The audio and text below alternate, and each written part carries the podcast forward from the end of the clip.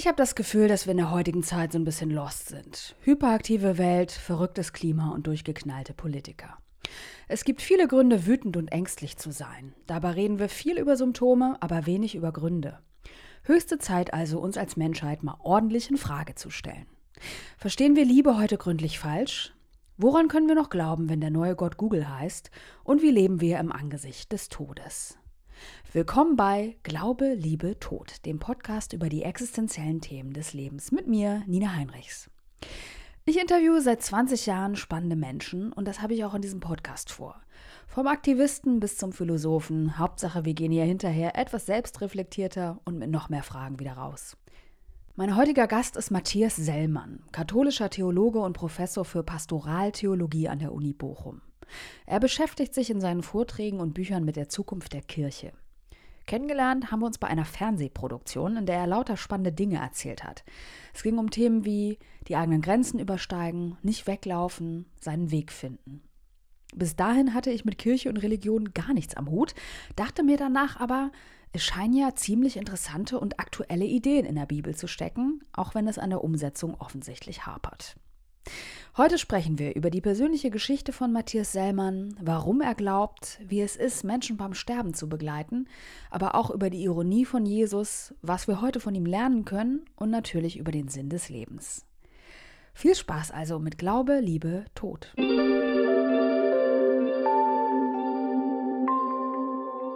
Wir haben ja schon ein paar Mal miteinander gesprochen und uns immer äh, in hitzige Diskussionen verstrickt. Deswegen freue ich mich sehr auf das Gespräch heute Abend und weiß auch, dass ähm, der Grund, warum Sie Theologe geworden sind, so eine Art transformatives Erlebnis für Sie war. Deswegen würde ich äh, vorschlagen, dass wir ganz von vorne anfangen. Warum sind Sie Theologe geworden? Ich bin äh, Theologe geworden, weil ich einem sehr interessanten Menschen begegnet bin, der eben selber Theologe war. Das war ein Priester.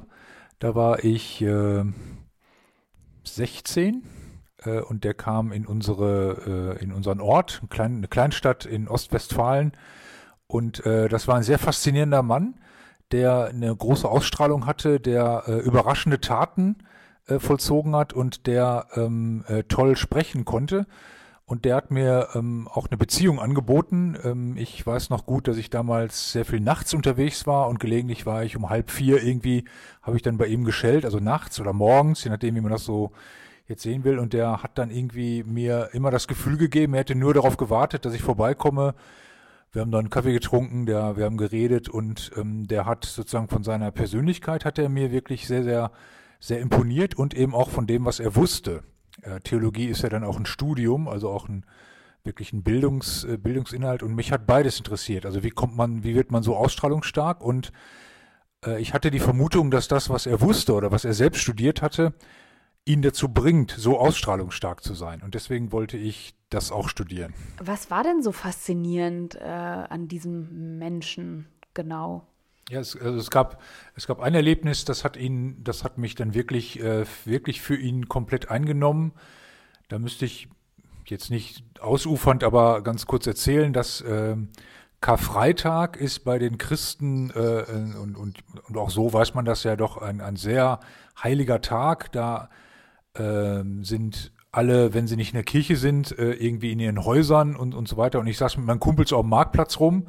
Wie gesagt, Kleinstadt, jeder kennt jeden.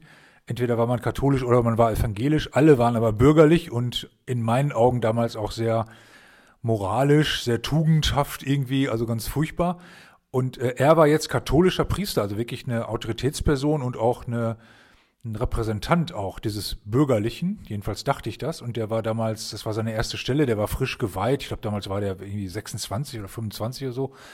Und der ging dann quer über den Marktplatz, wo, wir, wo ich mit meinen Kumpels saß, in die Konditorei äh, die durften da aufhaben, Floristen und äh, Pralinen, Kuchenverkäufer und so. Und dann ist der da rausgekommen mit einer großen Tüte so Champagnertrüffel. Also so Nougat, Champagnertrüffel, edles Zeug. Und an Karfreitag wirklich das Unpassendste, was man öffentlich mit sich herumträgt, erst recht, wenn man Priester ist. Äh, weil äh, Karfreitag ist der höchste aller asketischen Tage. Da wird das, der Tod Jesu wird traurig begangen, alle, über allem liegt depressive Stimmung. Und er ging jetzt fröhlich und ohne das irgendwie zu verstecken mit seiner riesigen Champagnertrüffeltüte äh, über den Marktplatz wieder zu seinem Haus zurück und dann haben wir ihm so rüber ge, ge, ge, gebölkt, weil sogar wir wussten, dass man Karfreitag keine Pralinen futtert.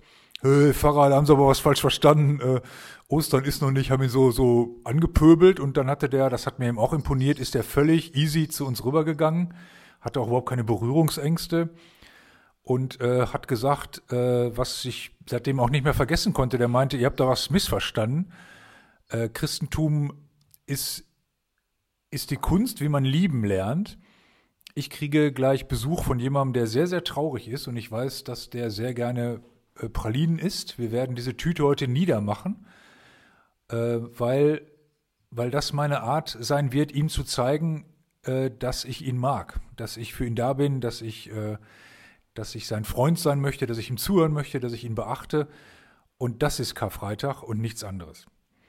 Und das war also, zum einen war das, hat mir das als Worte imponiert, zum anderen hat mir das aber auch als Geste sehr imponiert. Also offensichtlich hat dieses Christsein den in die Lage versetzt, diesem bürgerlichen Credo nicht zu gehorchen und auf eine sehr, sehr subversive Art sehr rebellisch zu sein. Also auch sehr selbstbestimmt, weil er sich selber interpretiert hat, welche Tradition jetzt, also was der Sinn dieser ganzen Tradition ist und ähm, das hat mich wirklich sehr für ihn eingenommen. Ich, das war das Überraschendste, was ich bis dahin so erlebt hatte. Und dann wollte ich den auch wirklich kennenlernen.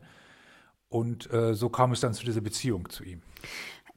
Was hat er gesagt? Äh, Christsein ist Liebe? Wer, wer Christ sein will, der will lernen, wie man ein liebender Mensch wird, ein, ein, ein großzügiger, ein freier Mensch. So. Das ist ja großartig. Ja, das kann man wohl sagen.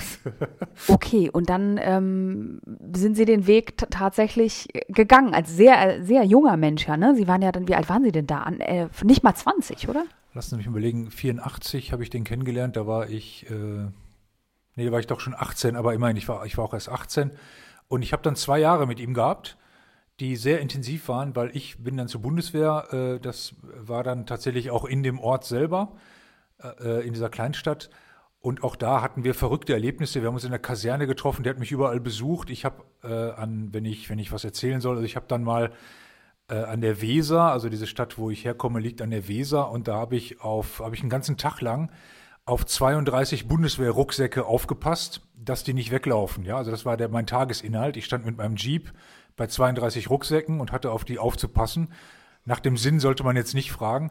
Und äh, auf der anderen Promenade des Flusses gegenüber, also der wusste, dass ich da den ganzen Tag stehe, dann kam der auf die andere Seite und hat so Zeichen gemacht. Ja? Also hat da so eine Art Pantomime aufgeführt, weil es auch zu weit weg war, um was rüberzuschreien. Und äh, wir hatten damals, äh, wir haben so eine Technik oder eine Methode eingeübt, wie man mit der Bibel leben kann, nämlich dass man so ein Wort sich nimmt und dieses Wort äh, miteinander in Leben umsetzt. Und, und, zu der Zeit, es gibt ein Wort von Jesus, der sagt, wer noch ähm, die Hand an den Flug legt und äh, der kann mir nicht nachfolgen. Und dann hat er also so eine Pantomime aufgeführt, irgendwie Hand und Pflug und nicht nachfolgen und so. Das war so ein Tänzchen. Ich habe ziemlich lange gebraucht zu kapieren, was der da, was der mir da sagen will. Aber können Sie sich vorstellen, solche Erlebnisse sind, sind einfach stark, weil, weil das, das war dem ganz egal, ob der lächerlich aussieht oder nicht. Er wollte mit mir quasi unseren Pakt äh, vertiefen, den wir zusammen hatten, nämlich, dass wir gemeinsam uns an dieses Wort erinnern. Und ähm, das wollte er mir sagen. Dafür war der extra da an die Weser gelaufen, hat sein Tänzchen aufgeführt. Und sowas habe ich, ich habe viel mit dem erlebt, ähm, sodass diese beiden Jahre für mich gereicht haben. Äh, eigentlich, ich wollte so werden wie er. Was war das für eine Person? Also war das so eine Art äh, Bruder- oder Vaterersatz oder, oder Guru? Wie muss man das so in etwa einordnen? Also tatsächlich, das mit dem Vaterersatz ist ein, ist ein wichtiger Punkt, weil ich äh, mit Sicherheit auch damals sehr auf Religion, ähm, äh, also Religion hat mir, hat mir ein ganz wichtiges Ventil gegeben für mein Leben, was ich aber erst später, dazu braucht man ein bisschen Lebenserfahrung, weil ich eine schwierige Beziehung mit meinem Vater äh, habe und hatte. Und da hat er sicher auch was übernommen. Also da hat er mir auch sicher was vom Väterlich, der hatte was Väterliches für mich, aber nicht so altväterlich, sondern ähm, frischväterlich. Gibt es das Wort? Also, mhm. äh, ja, so ju jugendlich, ne? Äh, jugendlich und, und ähm, aber also Guru stimmt auch. Also ich war ne, lange nicht der Einzige. Das war so eine Gruppe von 20 Leuten um ihn rum. Und äh, wir, wir, das, also Guru hat ja, hat ja so ein bisschen, das ist ja auch was ganz Tolles, wenn man einen Guru Also wenn man jemanden hat, den man bewundert und der diese Bewunderung aber auch würdig ist, also der, der die nicht ausnutzt zum Beispiel, dann ist das ja was total Wertvolles, finde ich. Äh, und das hat er auf jeden Fall auch gehabt und er war auch eine Art Lehrer. Also es war schon auch, ich habe viel auch einfach von dem gelernt. Ne? Ich bin total dankbar für diese zwei Jahre und das waren wirklich äh, brisante Jahre. Die, äh, wir haben unheimlich viele Dinge angestellt, waren sehr radikal und das hat, war das, was ich damals brauchte. Was heißt radikal? Ja, also ich habe äh, Armut ausprobiert, auch sehr, sehr radikal. Ich habe meinen ganzen Kram äh, ähm, aus meinem, mich aus, aus meinem Zimmer, ich habe noch bei meinen Eltern gewohnt damals, dann die habe ich habe ich alles auf den Marktplatz gestellt. Ich habe mal einen Monat aus äh, Papierkörben gelebt, also um, äh, also habe Essen aus dem Papierkorb mir rausgeholt, was, was andere weggeschmissen haben, weil ich wissen wollte, was Armut ist, was äh, Mangel ist. Äh, ich bin mit Obdachlosen zur Polizei gegangen, um also ich habe alles Mögliche gemacht, um rauszufinden, äh, was, äh, was, ist was eigentlich existenziell bedeutet. Das wollte ich wissen, weil es gibt einfach so diese Idee bei sehr existenziellen Erfahrungen, dass man also stärker bei existenziellen Erfahrungen auf Gott stößt als bei konventionellen. Und war das, das so? wollte ich aus ja und nein. Äh, also aus heutiger Sicht würde ich sagen, ich hatte damals ein sehr, sehr strenges Gottesbild. Dazu hat es gepasst. Also das war starker Gehorsam eigentlich, den ich da gelebt habe. Ich habe den richtigen oder ich würde sagen so einen, einen Gott, mit dem man besser auskommt und der, glaube ich, auch mehr der ist, der er sein will, den habe ich erst später kennengelernt. Zum Beispiel durch diesen Priester. Also der hat mich auch vor bestimmten Dingen auch bewahrt. Äh, also auch vor religiösen also man kann da auch sehr übertreiben, religiös. Das muss man schon. Haben Sie dann einen Hang zum Fanatismus oder was? Also in der Zeit hatte ich den auf jeden Fall, ja. Also das auf jeden Fall. Also ich würde es fanatisch glaube ich nicht, weil ich habe jetzt nicht Gewalt gegen andere ausgeübt. Das habe ich äh, nicht gemacht, aber radikal trifft es vielleicht besser. Ich war damals, ich meine, ich will jetzt hier nicht zu viel von meiner Lebensgeschichte ausbreiten, aber ich, ich war damals äh, wirklich sehr auf der Suche nach dem, was dieses Leben für mich auch bereithält und was so ein Leben überhaupt. Äh, ich war total angeödet von so einer bürgerlichen Langeweile und, und, und so, so einem Mittelmaß. Das, das hat mich wirklich so angeödet, dass ich nicht leben wollte äh, mit, mit sowas. Ich habe nach Menschen gesucht, die mir imponieren. Ich habe nach äh, ähm, Weisheiten oder auch nach Methoden gesucht, wie man, wie man da rauskommt. Und dieser Priester hat mir, das würde ich heute sagen, aus heutiger Sicht hat er mir einen gesunden Weg gezeigt und es gab damals auch die Möglichkeit sehr viel ungesunder Wege. Und es gibt auch im religiösen Bereich gesunde und ungesunde Wege. Und ich bin heute ziemlich dankbar, biografisch, dass ich mehr in so eine, ja, ich bin in eine Spur gekommen, die, glaube ich, mich nicht zerstört hat und andere auch nicht. Wer oder was ist denn Gott für Sie heute? Ist das eine Gestalt? Sieht er irgendwie aus? Äh, ist das eine Frau oder was weiß ich? Also, Gott ist für mich ähm, et, et, ähm, et, etwas äh, um mich herum, äh, das mich mehr kennt und anerkennt als ich mich selber. Ähm, das kann mal eine Person sein, das kann auch mal Natur sein, das kann mal theologisch sagen wir Geist.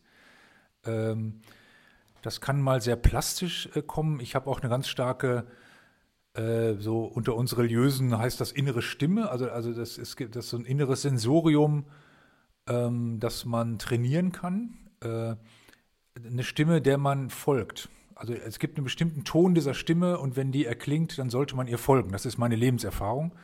Und das ist dann für mich äh, ein Weg, mit Gott zu kommunizieren. Also ich habe, ich will jetzt nicht so, das ist jetzt nicht so, Gott spricht zu mir durch, durch, durch meine innere Stimme, das, das hört sich alles irgendwie so, so kindisch an, aber ich, ich habe die Erfahrung gemacht, dass es so bestimmte Konstellationen gibt. Wenn die auftreten, dann sollte ich denen folgen. Das tut mir gut, entwickelt mich weiter und ist auch für meine Umgebung sehr, sehr gut.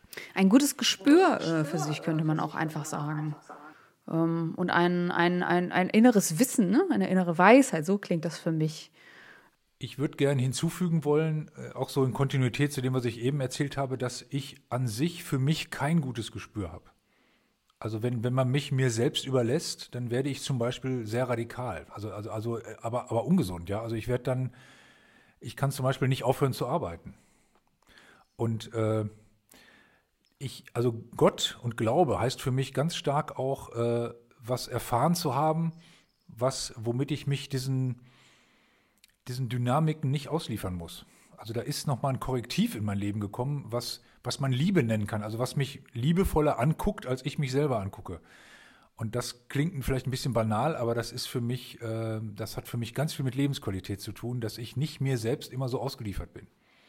Kann, kann man das verstehen? Also so eine ich, Art Selbstliebe haben Sie dadurch gefunden. Ist das das? Ja, das kann man sagen. Also ich gehe heute erheblich äh, versöhnter mit mir um, als ich das noch vor 10 oder 20 Jahren gemacht habe. Und das schiebe ich eben auch auf die Wirkung dieses christlichen Glaubens an diesen Gott, weil ich immer mehr lerne, dass der mich gar nicht so, der will gar nicht, dass ich so viel schufte. Im Prinzip die Erkenntnis, ich bin okay und zwar unabhängig von dem, was ich leiste. Ja, genau, ja. Das, äh, das kennen Sie bestimmt auch. Also es gibt die einen Sachen, die, die wissen wir auch alle irgendwie. Man, man weiß das irgendwie, ja, dass man nicht nur was leisten muss. Aber die andere Sache ist, welche Dynamiken mich wirklich prägen. Ne, das kann so stark sein, dass man echt nach Mitteln sucht, wie man das, ja, wie, wie, wie ich damit umgehen kann, weil es, weil es einen wirklich auch kaputt machen kann. Also, äh, und, und da ist für mich christlicher Glaube, heißt für mich ganz stark, äh, also einen Gott kennenzulernen, der wirklich aktiv versucht, äh, sich auch ins Spiel zu bringen, sodass nicht nur ich im Spiel bin. Etwas, was größer ist als sie selbst sozusagen, ne? Ja, ja, was größer ist als ich selbst. Ich kann mit all dem ganz, ganz viel anfangen. Also ich, äh, ich kenne das auch und auch diese Leistungsgesellschaft, die steckt ja auch in diesem Land total drin. Also ähm, über Generationen weitergegeben. Ähm, das kenne ich schon auch, dass man äh, sehr viel ableisten muss, um äh, was wert zu sein. Was hat die Kirche genau damit zu tun? Weil ich, ähm, ich habe kein besonders positives Bild von der Kirche bisher, weil sie mir als Institution sehr autoritär daherkommt und weil ich das Gefühl habe, dass die Kirche immer noch eine Art Moralapostel ist, die über den Menschen steht, die die Menschen so als Schafe oder so betrachtet, die angeleitet werden müssen. Und irgendwie denke ich mir dann, ob da nicht ein falsches Menschenbild dahinter steht. Die Frage ist natürlich nur, ob, also sind die Menschen so und die Kirche hat sich darauf eingestellt oder hat die Kirche aktiv dazu beigetragen, dass dies so ist? Weil eigentlich müsste man als Mensch ja viel mehr Selbstverantwortung übernehmen und nicht, also diese Suche nach dem Vater ist im Außen ist, glaube ich, eigentlich gar nicht so gesund sondern ich glaube, es geht um menschliches Wachstum und darum, dass man diesen Vater und diese Mutter in sich ja selber findet, oder? Das war jetzt sehr viel auf einmal. nee, äh, kann ich, kann ich schon gut mitgehen. Also die, also ich glaube, ähm, das wäre jetzt ein bisschen die Frage, also wir, wir können uns meinetwegen äh, für unser Gespräch hier komplett schenken, dass die Kirche unglaublich viel falsch macht. Also das würde auch ich sagen. Allerdings habe ich ähm, Kirche oder ich habe Leute kennengelernt. Kirche sind ja Leute und ich habe ich hab Menschen kennengelernt, die die äh, die mir so imponiert haben. Also nicht nur denen, von denen ich eben erzählt habe, sondern wirklich viele Menschen, die geprägt waren von dieser Idee äh, oder, oder von dieser Erfahrung, mit, mit einem Gott äh, zu leben, mit einem liebenden Gott oder einem guten Gott leben zu können und selber dadurch äh, freier zu werden, freundlicher, höflicher, großzügiger und so. Ähm, das, das ist mein Bild von der Kirche. Also das ist sozusagen, ähm, das ist eine Gemeinschaft von Leuten, die äh, wirklich imponierende Leben leben also das ist sozusagen mein Bezug, ja. Also das, das hat, das habe ich so stark erfahren, dass ich diese ganzen Schäden und Dellen und auch wirklich seltsamen Leute, die kann ich integrieren in, in dieses große Bild. Ähm, und jetzt habe ich natürlich auch noch Theologie studiert. Das heißt, ich habe das jetzt auch noch Kirchengeschichte und so. Also mir fallen jetzt einfach auch viele Dinge ein, die die Kirche jetzt auch mal vor 600 Jahren oder was gemacht haben, wo ich eben auch sagen würde, da ist ganz, ganz viel ganz großartig gelaufen es ist auch viel nicht großartig gelaufen, aber vieles ist wirklich auch ganz großartig gelaufen. Was denn zum Beispiel? Also es gibt ganz, finde ich, sehr bedeutende äh, spirituelle Lehrer äh, in, in, in, der Kirche. Es gibt äh, diese, diese ganze avantgardistische äh, äh, Nächstenliebearbeit. Also die, die Christen waren die Ersten, die die Brunnen gebohrt haben, die Ersten, die Schulen gebaut haben, die Ersten, die Krankenhäuser systematisch äh, errichtet haben, Sozialstaat Rentenreform, solchen ganzen Kram hat ganz dezidiert äh, christliche, also ist ganz stark christlich inspiriert. Ähm, es ist äh, es ist, es ist ganz viel so, so Mikroarbeit in, in, in fernen Ländern und in, mit, mit, äh, mit, mit ähm, also diese ganze Idee sozusagen überhaupt in die Welt zu fahren, bis hin dazu, ähm, dass man auch Bezüge herstellen kann dass sowas wie Wissenserfindung, äh, Wissen, so Neugier, ja, also auch die Natur, Naturgesetze erforschen und so, dass das hat viel mit der christlichen Religion zu tun. Sie haben ja katholische Theologie studiert und leiten ein Zentrum, das Zentrum für angewandte Pastoralforschung, so eine katholische Einrichtung. Was ist denn Ihr Auftrag? Was sehen Sie so als Ihren Auftrag und wie sieht dann eine moderne Kirche aus? Also was müsste sich denn da ändern? Also mein Auftrag als äh, jetzt als Hochschullehrer ist erstmal ganz schlicht, äh, dass ich Studierende gut, gut ausbilde. Na, ich meine jetzt so von, von oben eher. Ne? Was ist Ihre Mission? äh, meine Mission ist dazu beizutragen, dass die Kirche in Deutschland, ich fühle mich für die deutsche Kirche äh, verantwortlich, mitverantwortlich, dass die deutsche Kirche ihre, ähm, die besser lernt, von, von der modernen Gesellschaft besser lernt, wie man, äh, wie man mit Gott lebt. Ich will nicht sagen Anpassung der Kirche an die moderne Gesellschaft, sondern ich möchte eigentlich eine Kirche, die von der modernen Gesellschaft lernt und das zurückgibt mit dem Ureigenen, was sie beitragen kann zu einer guten Kultur, zu einer freien Kultur, zu einem, zu einem intelligenten Zusammenleben von Menschen.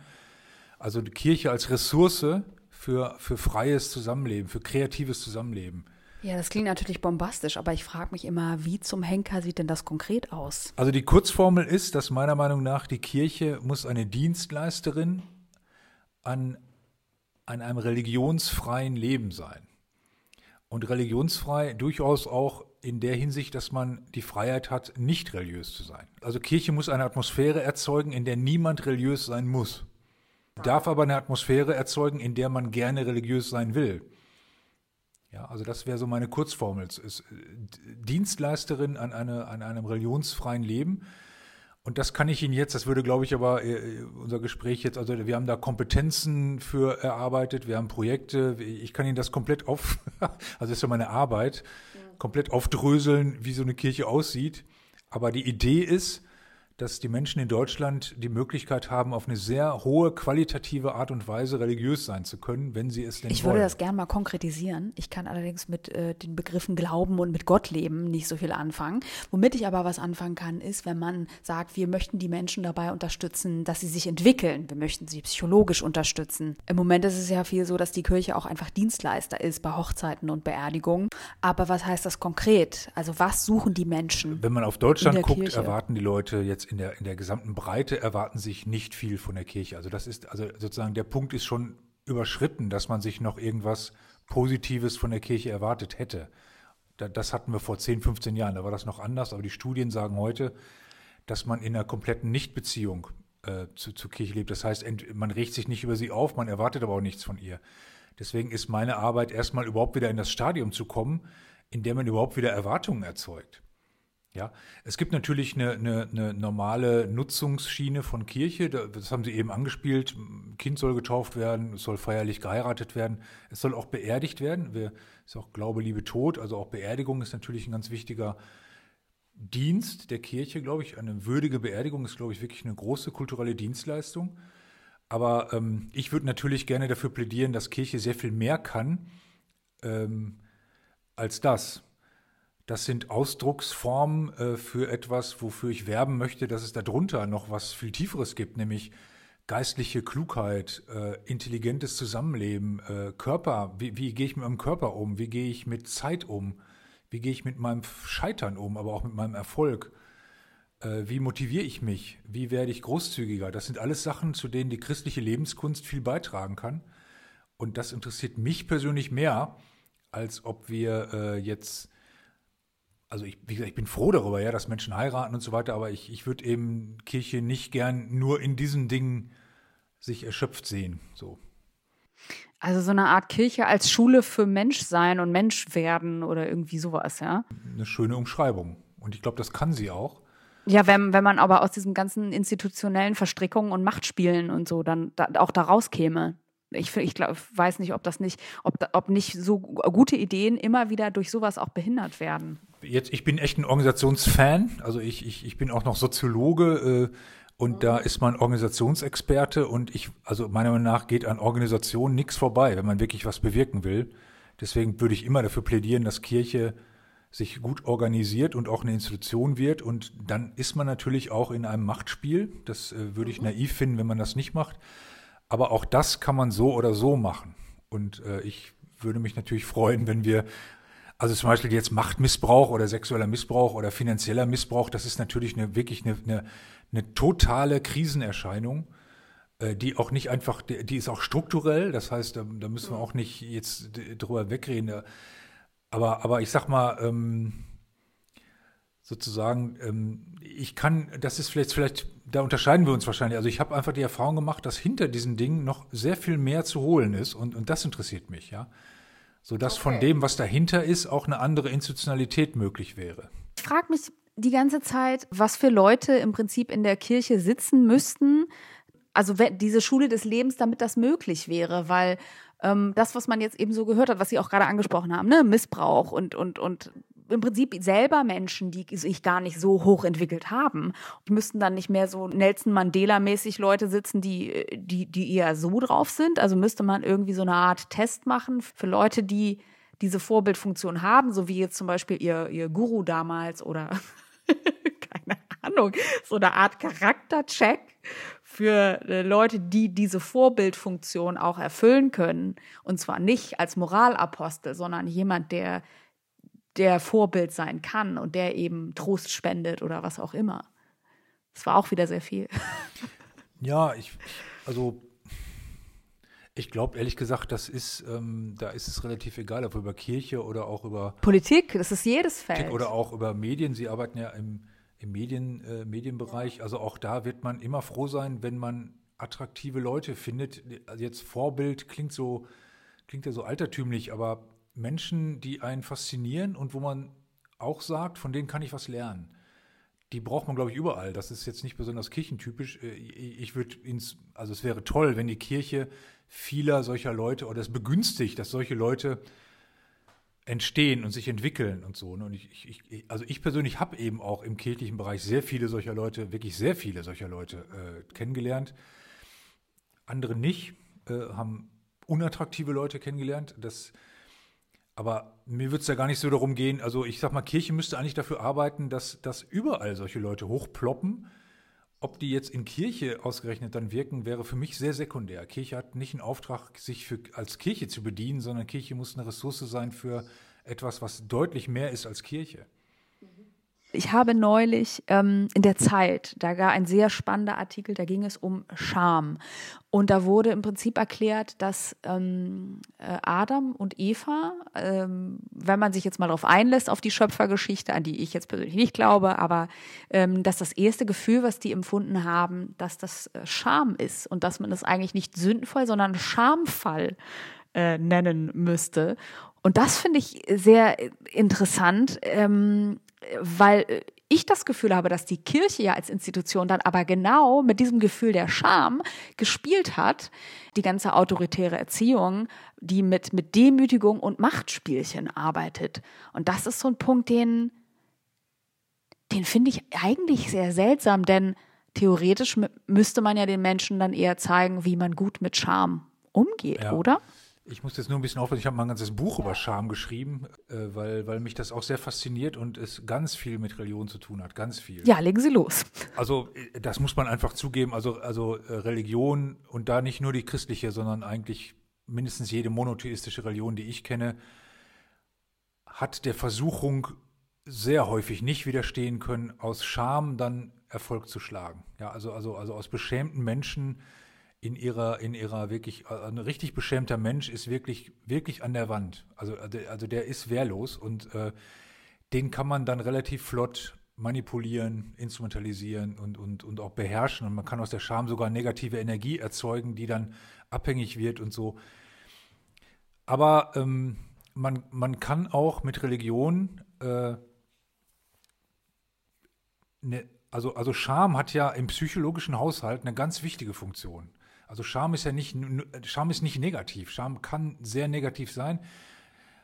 Wir, wir brauchen aber unbedingt Schamgefühl, weil, weil das unsere sozialen Beziehungen dosiert. Weil man auch Empathie lernt daraus, ne? Weil man Empathie lernt und weil man auch, das ist unser, das ist so der, das ist der, der Affekt in uns, der, der, der austangiert, wie viel Fremdwahrnehmung ich zulassen muss und wie viel Selbstwahrnehmung ich dagegen stelle. Das, das ist sozusagen das, was Scham macht. Und das ist natürlich total wichtig. Und eine gesund, also was ich jetzt gesund oder eine gute religiöse, religiöse Beziehung schützt mich auch vor Skrupeln und schützt mich auch vor, vor diesen Übersteigerungen, entweder total unverschämt zu werden oder völlig defensiv, beschämt. So, also das äh, würde ich unbedingt sagen wollen, dass ähm, und es ist noch sehr, die, also sag mal so, ich glaube, äh, so viel kenne ich, glaube ich, darüber, man braucht irgendwas, was, äh, was einem hilft, mit diesem Schameffekt in einer guten Weise umzugehen. Wenn man nämlich nichts hat, dann tendiert der dazu, irgendwohin zu polarisieren. Und, und Religion kann eine dieser Lebensweisheiten sein, die mich in eine gute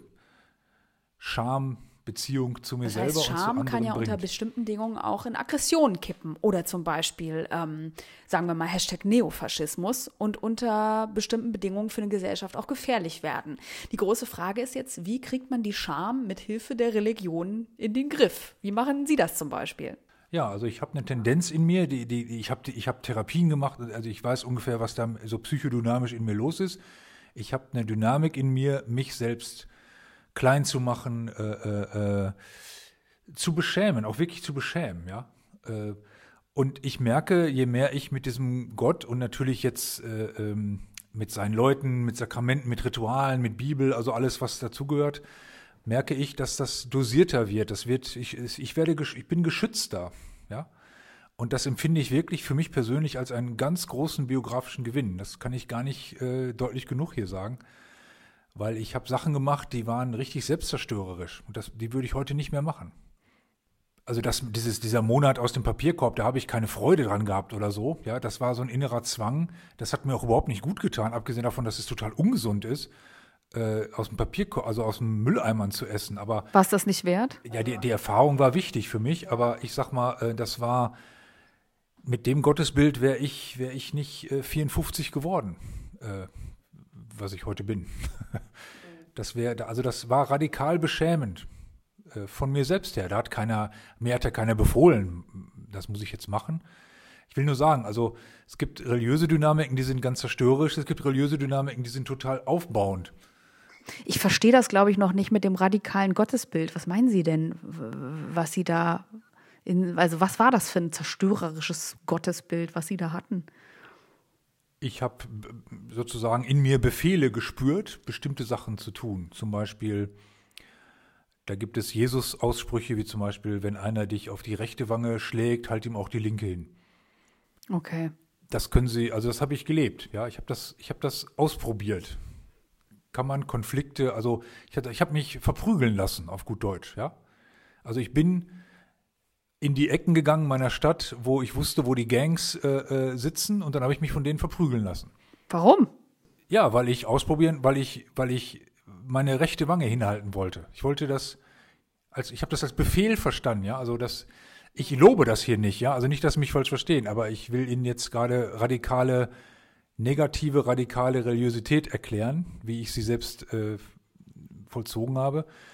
Und ähm, äh, da bin ich heilfroh heute, dass ich da rausgekommen bin. Das ist ja auf jeden Fall, äh, ja, extrem. Sie haben Hang zum Extremismus hier.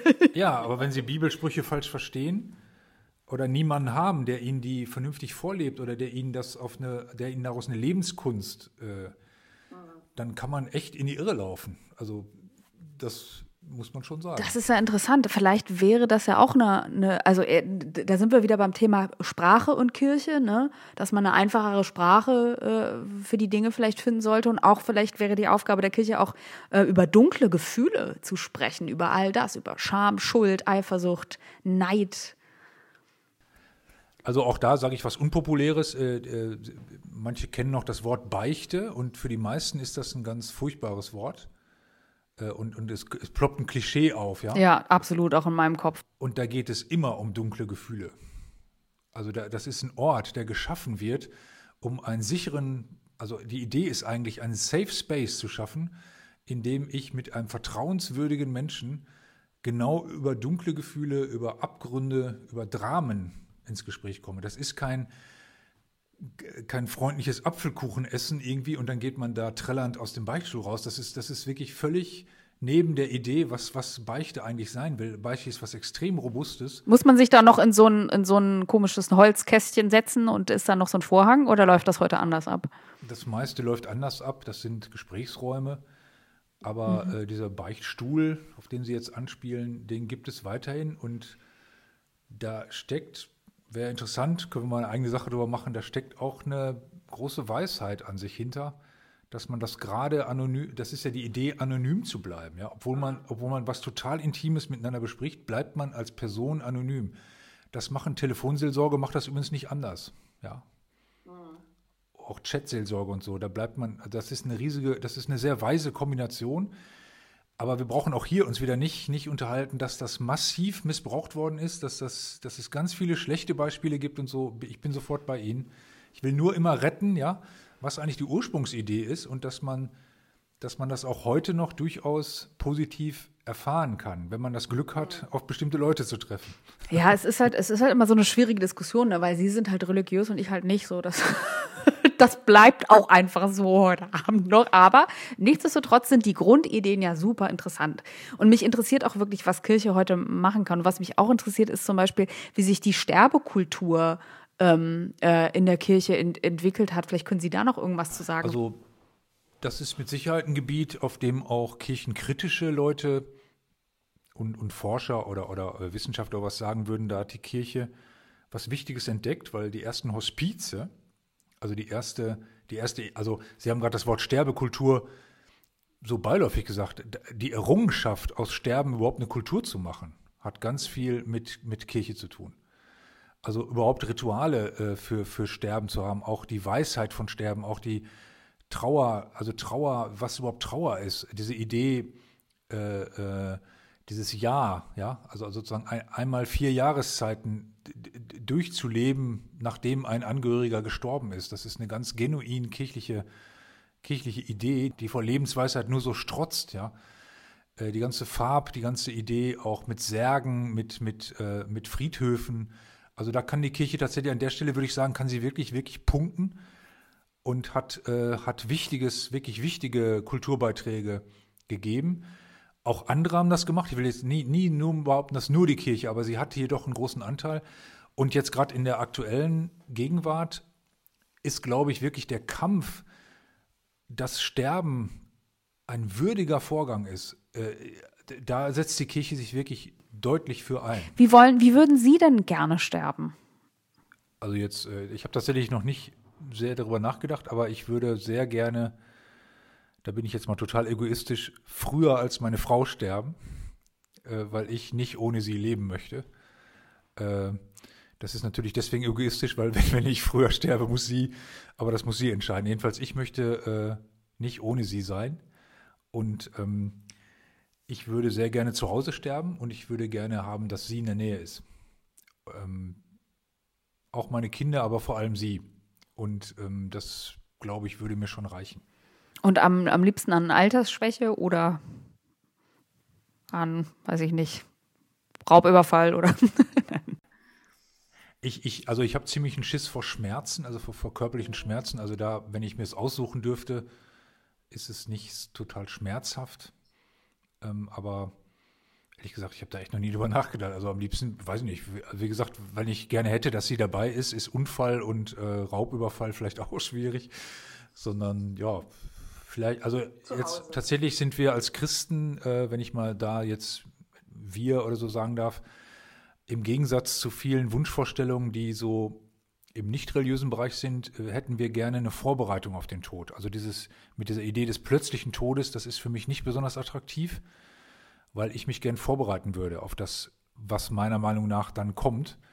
Deswegen, ich würde zum Beispiel gerne nochmal wirklich eine letzte Beichte ablegen. Das äh, sage ich ganz klassisch und das, das würde für mich zu einem guten Sterben dazu. Das heißt, es kommt ein Priester zu Ihnen und nimmt Ihnen die Beichte ab und was, was macht er noch? Der segnet Sie oder so? Es ne? gibt ein eigenes Sakrament, das, das hieß früher, äh, das hieß früher letzte Ölung, äh, war deswegen auch im Volksmund nicht so super attraktiv. Das ist, das heißt heute Krankensalbung, aber die Idee ist tatsächlich, dass man und das ist eine altmenschliche Idee, ne? das haben die Ägypter schon gemacht, also dass man, dass man nicht unvorbereitet im Jenseits ankommt. Ja, dass man mit bei, bei sich aufräumt. Genau, also dass man auch sein Leben, dass auch die Lebens, also dass man wirklich versucht, äh, Fehler, also, also das, ja, wie soll man das denn? Das ist eigentlich nichts, also kognitiv können Sie jetzt hier überall einschreiten und sagen, ja, Moment mal, aber man ist doch dann nicht mehr da und so. Das ist was Seelisches, ne? Ja. Ich will sozusagen nicht mehr im, im Krieg mit jemandem anderen sein. Ich will, ich will noch die Worte, die wertvoll sind, also die andere noch hören sollten von mir, die will ich noch sagen. Ich will auch meine Geschäfte regeln. Also ich will irgendwie mein, mein Haus, mein, mein, mein Besitz irgendwie, also ich will sozusagen irgendwie mich auch lösen. Ich will auch loslassen. Also die Kunst des Sterbens ist ja loslassen. Was, wie Sie ahnen, aus dem, was ich hier schon von mir so preisgebe, äh, ich kann das gar nicht, ja. Also nicht nur nicht, sondern gar nicht. Das heißt, ich brauche da Hilfen, ich brauche Rituale, ich brauche Menschen und so. Das wird ein Riesenakt wahrscheinlich für mich. Aber das ist auch Lebensarbeit irgendwie und das ist auch eine Form eines würdigen Abschieds aus diesem Leben und das ist eben auch, und das ist wirklich ein total religiöser Satz, die, die Akzeptanz dessen, dass dieses Leben endlich ist. Die Kunst des Sterbens, das ist ganz toll. Ähm ja, das, das muss, das, ich, ich bewundere das sehr. Ich habe also ich habe viele Leute sterben sehen übrigens, passt vielleicht auch zu unserem. Wie war das? Also wa warum? Ich habe in Schwerstpflege im Altenheim gemacht, in so einer Station, an der die Lebenserwartung bei drei Monaten lag.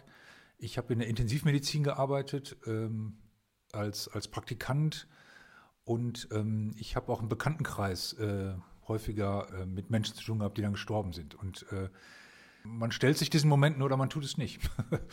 Ganz einfach. Und ich, ich habe einen großen Gewinn darin gesehen, mich diesen Momenten zu stellen. Was, wie, was ist das für ein Erlebnis, wenn man dabei ist, wenn jemand stirbt? Wie haben Sie das empfunden? Gibt es vielleicht ein Beispiel, ein konkretes? Ja, es gibt diese, ähm, es gibt diesen letzten Atemzug.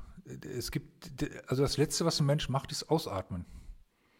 Und dann atmet der plötzlich nicht mehr ein. Also während wir beide hier gerade reden, halten wir es für völlig normal, dass wir, wir, wir hören uns jetzt nicht beim Atmen, aber wir, wir gehen davon aus, also ich, ich, ich nehme gerade wahr, dass Sie ein- und ausatmen, auch wenn ich nicht darüber nachdenke, als meine Gesprächspartnerin. Und irgendwann ist es verblüffend, dass jemand dann nicht mehr einatmet. Ja, und das ist, das ist, der, das ist der Moment. Und dann verändern sich die, die Augen, es verändert sich, der ganze Körper verändert sich. Und äh, religiöse Menschen sagen, der, der geht in einen anderen Zustand über, ja. Und nicht religiöse Menschen sagen, er wird jetzt materiell. Das, da lässt sich auch nicht viel, also das, ich kritisiere das gar nicht. Also nicht, dass Sie mich falsch verstehen. Ich, nur bei mir war immer, ich, kann, ich konnte nicht anders denken, als dass jetzt der jetzt irgendwo anders ist. Naja, es ist ja auch ganz offensichtlich, dass der, der da gewohnt hat, der ist da nicht mehr drin, weil der, der, der Gesichtsausdruck verändert sich ja komplett. Ja, das, das, das haben Sie schön gesagt, ja. Hatten Sie einen, ein schönes Erlebnis mit einem sterbenden Menschen und was war das? Also das Wort schön ist mir nicht eingefallen in dem Moment. Ich fand es wahr, ich fand es äh, echt und so, aber, aber schön ähm, vielleicht eine, eine Bewohnerin im Altenheim, das war einfach eine unheimlich liebe Oma. Also ich habe mich für sie gefreut, dass sie es geschafft hat und auch, dass sie äh, nicht leiden musste. Also die ist wirklich tatsächlich, die hat irgendwie gemerkt, dann hat die gerufen, äh, ich glaube, es ist jetzt soweit, dann, dann ist die eingeschlafen und sah genauso niedlich aus, wie sie vorher auch im Bett immer aussah. Das, das, ja, vielleicht kann ich das erzählen. Das war, das war schön. Ja, eigentlich war das schön. Mm, haben Sie denn viele Menschen erlebt, die wirklich, also die Kunst des Sterbens auch äh, beherrschen und wirklich auch loslassen konnten? Oder ist es dann für viele am Ende eben auch ein Kampf, ähm, dass sie vielleicht nicht gehen wollen? Oder wie haben Sie das so erlebt? Ja, ich habe also vielleicht meine Schwiegermutter, die hat dann, glaube ich, am Ende, ah, die hat auch hart, hart gekämpft, das muss man schon sagen. Äh, aber am Ende hat die, hat die ein Gebet gesprochen und äh, wir haben, wir haben was gesungen äh, und da merkte man, dass sie so einen friedlichen Moment hatte, an dem sie, glaube ich, eben dieses Loslassen konnte. Aber die meisten, die ich erlebt habe, die haben echt, also das, das kann einen schon auch sehr erschrecken. Auf der Intensivstation, wenn da jemand so ein Herzrasen, das ist wirklich, also wie man das so von elektrischem Stuhl kennt, ja, also auch so von amerikanischen Filmen, wo einer, das ist echt so. Also die, die, die, der Körper wird von innen total verkrampft oder eben auch wirklich Angst, Angst vom, also wo wirklich Leute wirklich voller Angst, äh, bis zuletzt voller Angst wirklich einfach sich dagegen wehren und, und, und außer sich sind. Das ist ähm, Horror, also, also jetzt, jetzt nicht in so, einem, in so einem Film äh, wie Zombie äh, sagt mir guten Abend, sondern erschrecken, ja. Also dass man erschrickt vor Dingen, die das Leben auch parat hat. Das gehört schon auch dazu, glaube ich. Mm, das heißt, man müsste, wenn man das, wenn man wirklich gut sterben will, müsste man schon zu Lebzeiten anfangen aufzuräumen, um am Ende dann auch loslassen zu können. So klingt es. Ja, ich glaube schon. Also ich habe eine, eine Kur gemacht, äh, weil, ich, weil ich am Ende war und da haben die mich einfach ausatmen gelehrt. Also ausatmen ist ja, ist ja eine echte Kunst, ne? Äh, diese ganzen ostasiatischen, das ist ja alles Ausatmen. Also wie, wie kommt man zu einem guten Atem? Ja, und äh, ich finde immer, wenn ich das bewusst mache, es gibt ja so, dann habe ich immer eine andere, irgendwann werde ich eben mal den Letz-, das letzte Mal ausatmen und ich versuche sozusagen, ich, ich würde jetzt nicht sagen, ich, ich, ich bereite mich da schon aktiv aufs Sterben vor, aber ich versuche dieses Loslassen, das ist so die Kleinübung für das große Loslassen. Ne? Und Ausatmen ist immer eine Form, äh, es gibt da einen großen französischen Philosophen, der heißt Levinas, der hat darüber mal ganz toll geschrieben, nämlich ich weiß nicht hundertprozentig, ob ich nochmal einatme. Sie sind ja spiritueller, als ich dachte. Ja. das ist ja interessant. Und äh, wenn es denn soweit käme, was kommt danach? Kommt da überhaupt noch was? Ja, also ich glaube natürlich wird jetzt auch kein verwundern, dass da was kommt ich bin Profi, ja. Also ich, ich kann Ihnen jetzt diese ganzen Textbausteine, äh, was die Theologie so sagt, das könnte ich Ihnen jetzt voller Leichtigkeit hier präsentieren. Das möchte ich aber gerade nicht tun, weil äh, wir reden hier über was Persönliches und lange nicht jeder, der Theologieprofessor ist, geht nach Hause in sein Kämmerchen und glaubt das alles. Ja, weil das sind echt zwei Paar Schuhe, ja. Also diese riesigen Versprechen, die die Religion macht und das, was ich als Mensch wirklich auch vor mir selber sagen kann, äh, ja, das prägt wirklich auch mein Leben. Das sind wirklich zwei, das muss man echt lernen als Theologe, das sind zwei richtig verschiedene Paar Schuhe. Und ich, ich, ich kann kurz erzählen, mein, ich hatte zwei beste Freunde äh, und wirklich auch nur zwei beste Freunde. Und einer, der ist einfach umgefallen. Also der ist Fahrrad gefahren, der war 50 und der ist einfach umgefallen. Der hatte ein Hirnaneurysma, ohne, wirklich ohne jede Ankündigung seine Frau, drei Kinder äh, hinterlassen, ich als sein bester Freund und dann war der plötzlich einfach weg, ja. Das hat mich zutiefst erschüttert und zwar zum einen, dass es sowas überhaupt gibt, also ich wusste, das war theoretisch, aber dass das dass einfach einer umfällt, ja.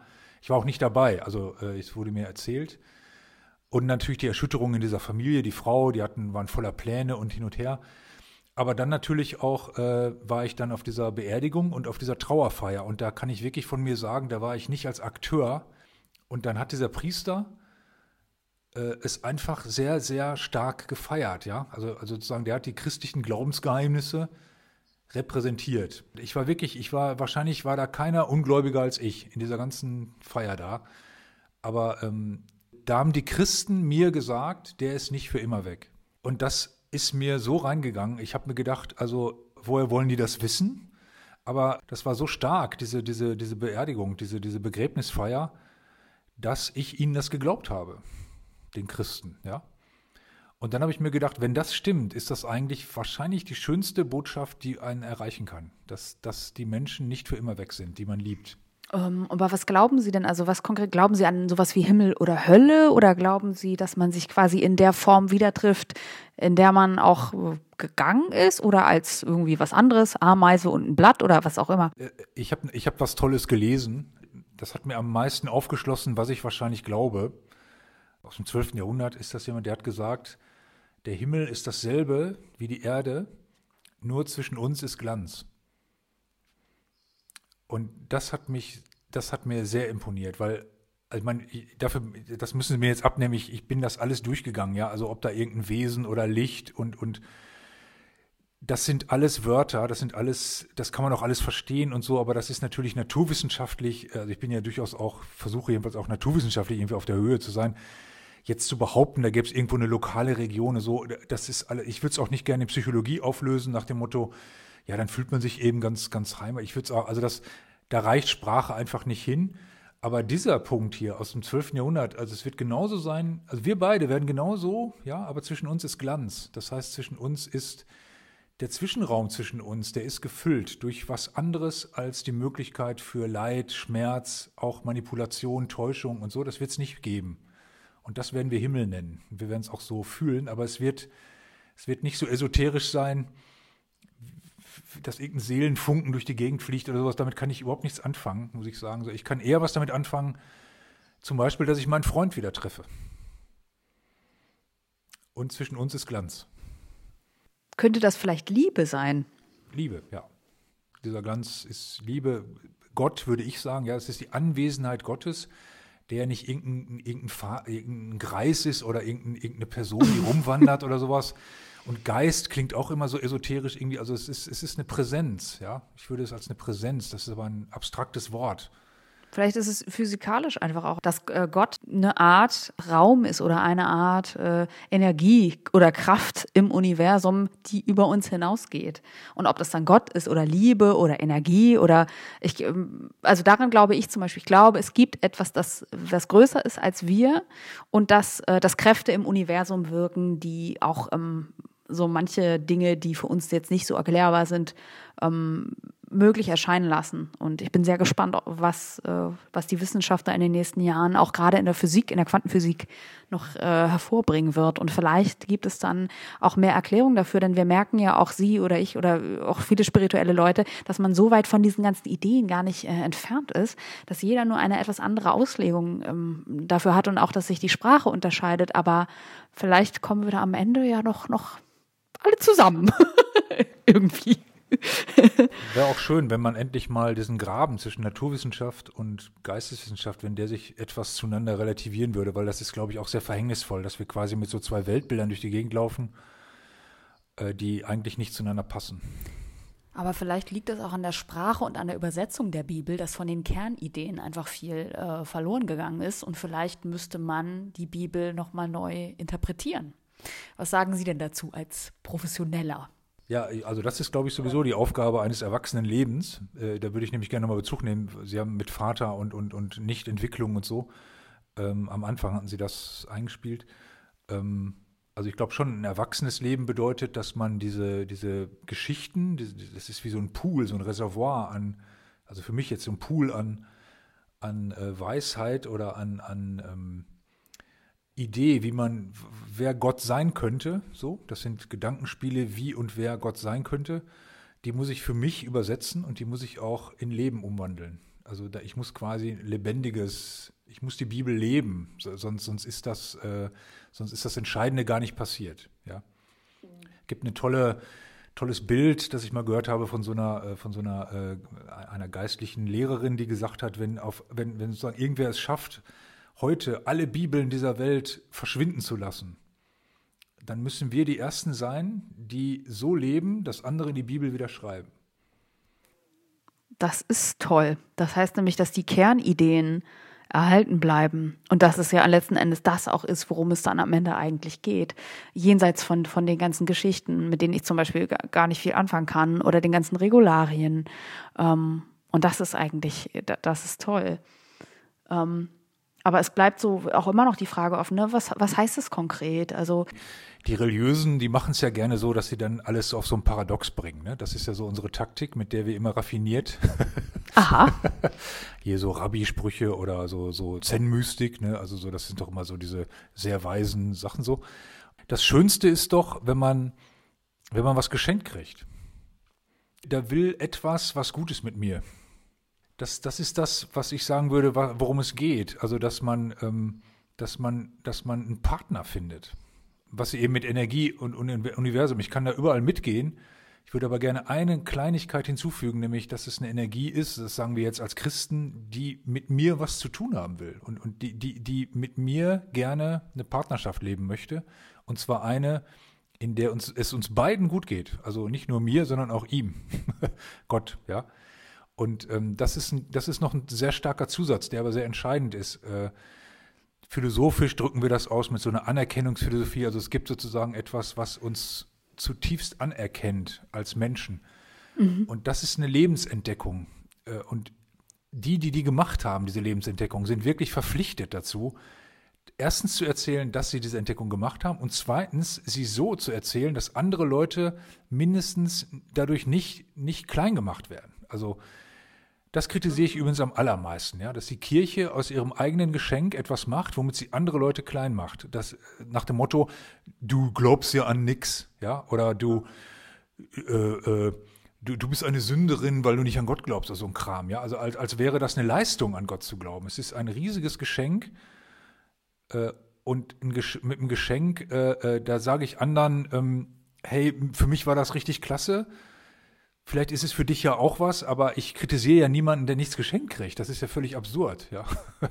Ich bin eher der, der es verschenkt. So, das ist eher das, was dann kommt. Und so würde ich das eigentlich sagen, was Sie sagten, worum geht es eigentlich? Es geht irgendwie, es geht eigentlich um gar nichts. Es geht darum, dass es um nichts geht. Und das ist aber ein Riesengeschenk. Mm, ja, okay, also um nichts ja nicht, sondern es geht darum, dass man ähm, nicht aktiv irgendetwas kämpft oder durchdrückt, sondern am Ende des Tages die Kämpfe aufgibt und in sich etwas entdeckt, was äh, zu Dankbarkeit fähig ist, und im Prinzip einen selber zu einem besseren Menschen macht oder sowas in der oder nicht der bessere Mensch, sondern zeigt, ich bin nicht besser und ich bin nicht schlechter als andere und ich muss nicht missionieren, ich muss eigentlich nur das erzählen, was mir passiert ist und das hat etwas mit Dankbarkeit zu oder einem inneren Erkennen, ob das jetzt Gott ist oder ob das für jeden anders etwas anderes ist. Aber ich glaube, ich habe das mal gerade versucht, so zu übersetzen. Äh, ich hoffe, das wird irgendwie deutlich. Doch, doch. Also das, das haben Sie übrigens genauso übersetzt, wie interessanterweise Jesus selbst das gemacht hat. Also wenn man sich in den Evangelien anguckt, ja, ist interessant. Also Jesus. Vielleicht, sollte ich die Bibel übersetzen.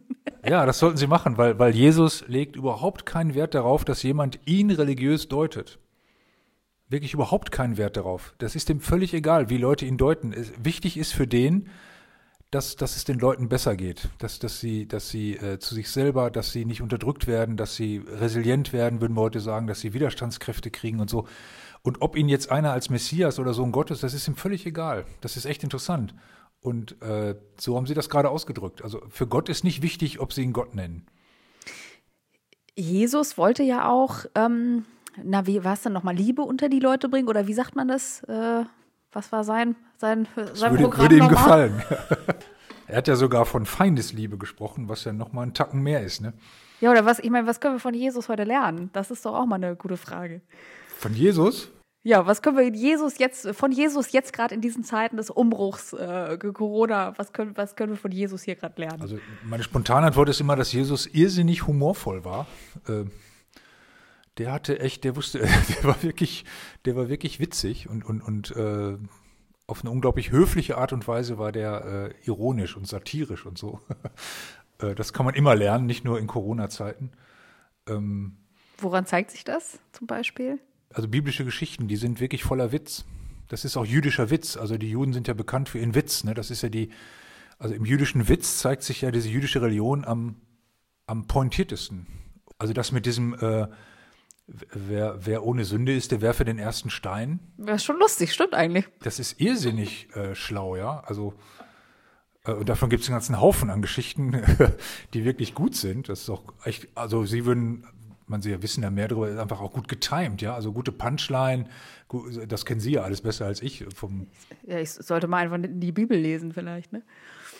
Na, also es, kommen wir nochmal zurück. So, was könnten wir, was können wir von Jesus heute lernen? Also ich finde, dass Jesus äh, so, so ein Pathos verbreitet, äh, indem man zu so einer sozialen Intelligenz kommt. Und das ist, das ist das, was mir am meisten fehlt so in unseren Zeiten. Also erstens, wer mit Jesus zu tun hat, der geht los. Also ich, ich treffe einfach zu viele Leute, die kommen mir müde vor, träge, äh, äh, so, so ideenlos und auch so schnell zufrieden mit allem, ja. Also das riecht mich richtig auf. Also so eine, ach ja, Gott, äh, kommst du heute, kommst du morgen und ich gucke jetzt erstmal Fernsehen. Also das geht mir richtig auf den Keks, ja. Und, äh, also, und Jesus, Je, mit Jesus ähm, werde ich, werde ich neugierig darauf, was, was man noch erreichen kann oder, oder was noch möglich ist, auch zwischen Menschen, in Beziehungen oder mit mir selber oder in diesem Leben und so. Also das also Jesus bringt einen aber jetzt nicht, ich meine es jetzt nicht wieder als Leistungsding, sondern man, man, man will einfach seine Kräfte, seine Potenziale entfalten. Und, und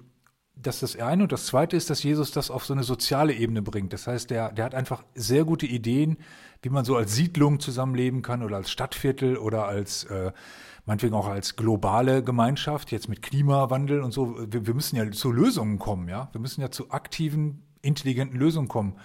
Ich will zum Beispiel gerne weiter mit Flugzeugen durch die Gegend fliegen. Ich möchte das gerne, aber ich will aber auch nicht unsere Erde. Also wir brauchen jetzt Ingenieure, die sich was ausdenken. Wir müssen so und Jesus ist einer, der einen so zu seinen Potenzialen bringt und die in die sozial, sozial ausformuliert. So. Und das finde ich total bestechend, muss ich sagen.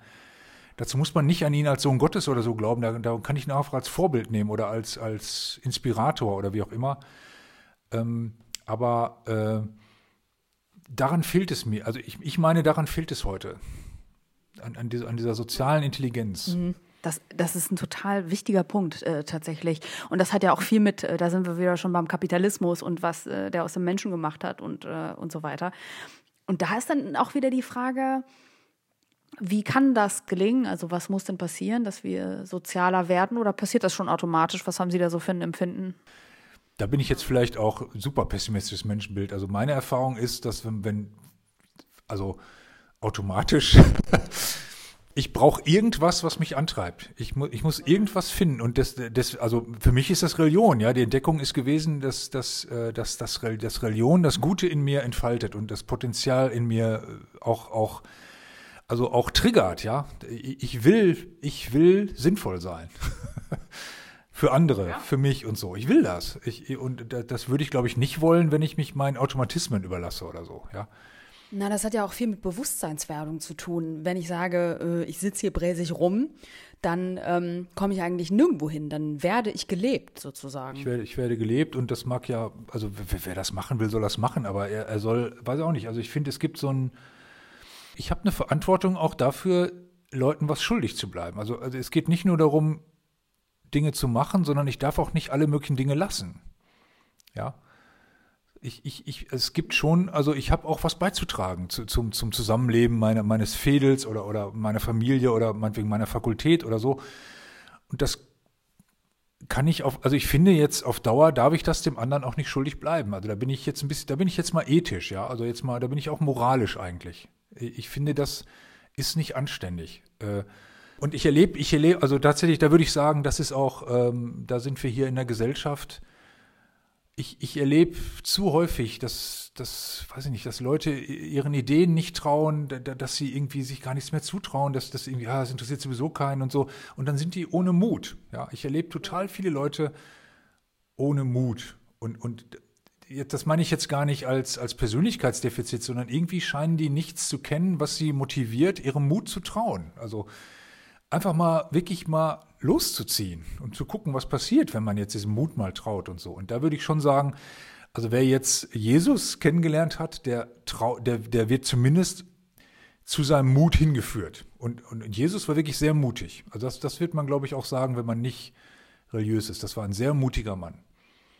Äh, das, der hat sich wirklich ja auch mit, also er hat sich wirklich mit allen angelegt auch. Der ist für seine Überzeugung gestorben und zwar wirklich schlimm.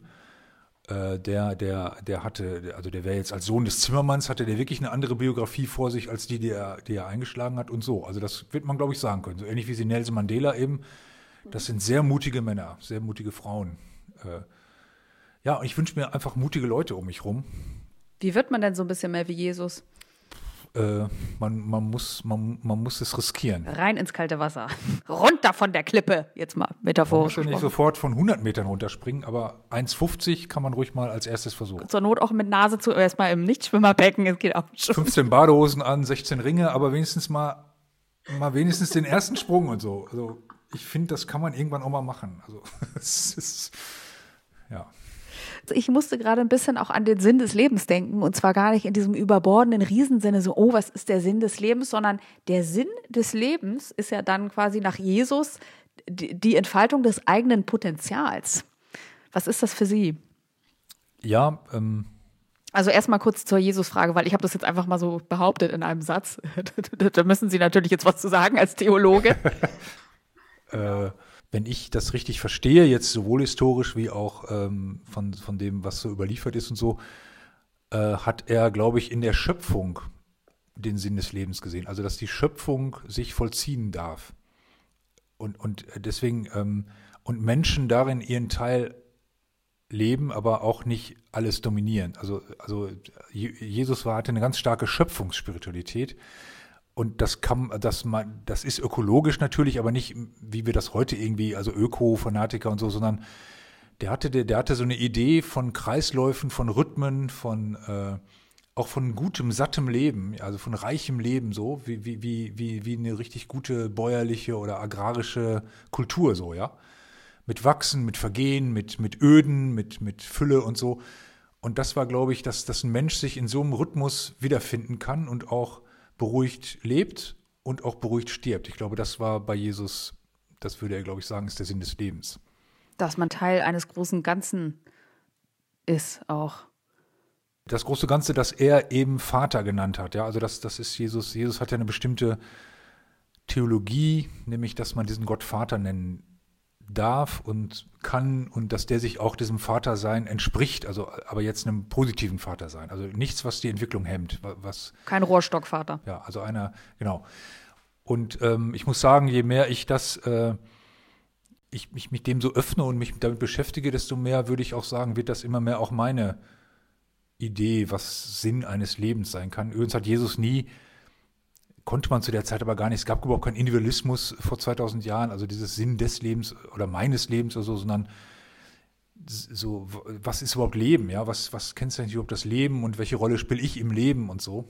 Das sind eher die, die, die richtigen Fragen, meiner Meinung nach es geht ja immer weiter, das Spiel, ne? Natürlich, was ist überhaupt Leben? Was ist, also das sind so große Fragen, nicht? Natürlich, aber. Ich, also für mich habe ich tatsächlich, ich denke, das ist wirklich jetzt total klischee, ich denke wirklich sehr häufig darüber nach, was, was der Sinn des oder meines oder überhaupt äh, von Leben ist. Und äh, jetzt heute äh, würde ich sagen, ich würde gerne in meinem Leben Vertrauen lernen. Das kam Ihnen heute so in den Kopf? Nee, nee, nein, nein, nein. Das, das, ist ein, das ist ein Herzenswunsch von mir, weil ich an mir zunehmend feststelle, dass ich es nicht richtig kann. Das wird Sie jetzt ein bisschen verwundern, weil ich die ganze Zeit über Glaube rede und über Gott ja. und über Religion. Ich, ich weiß, dass ich von bestimmten psychischen und, und ich kann ganz schwer vertrauen. Und ich, ich, ich kenne Leute, die können toll vertrauen. Das sind die Leute, die mich faszinieren, die ich eben auch in der Kirche ganz stark getroffen habe. Und ich möchte, ich möchte das auch mal, möchte das mal, das muss toll sein, wenn man wirklich vertrauen kann. Und das hält mich, glaube ich, auf der Wiese, würde man als Kuh sagen, ja. Also das hält mich auf der Wiese von Religion. Die sagen nämlich die ganze Zeit, man könnte aus Vertrauen leben und aus Glauben leben. Das fasziniert mich so stark, dass ich da dranbleibe. Okay, das heißt, ähm, vielleicht hat auch, ähm, vielleicht ist der Sinn des Lebens am Ende auch, dass jeder, das aus, bestehend aus vielen kleinen Sinnen sozusagen. Ich glaube, da hat auch jeder oder jede hat so seine Entdeckung, ne? Was, was so, was, was, was einen am Leben hält oder was, was, vielleicht kann man das, muss man das auch mal so undramatischer fragen. Also was macht mich froh? Was macht mich freier? Äh, wann fühle ich mich wohler?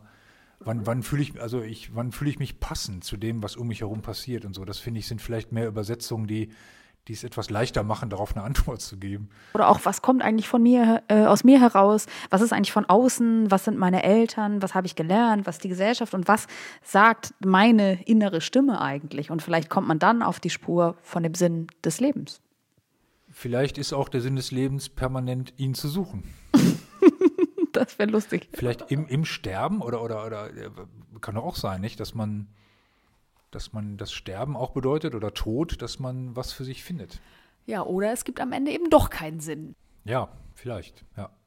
Aber das ist doch ein schönes Schlusswort. Damit können wir doch die Hörer jetzt äh, getrost alleine lassen. Mit dieser kleinen Frage nach dem Sinn des Lebens.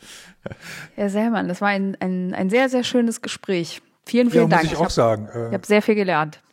Schön wäre noch, wenn man sowas wie digitalen Wein hätte. Ne? Dann hätte man sich jetzt auch mal hier zuprosten können oder sowas.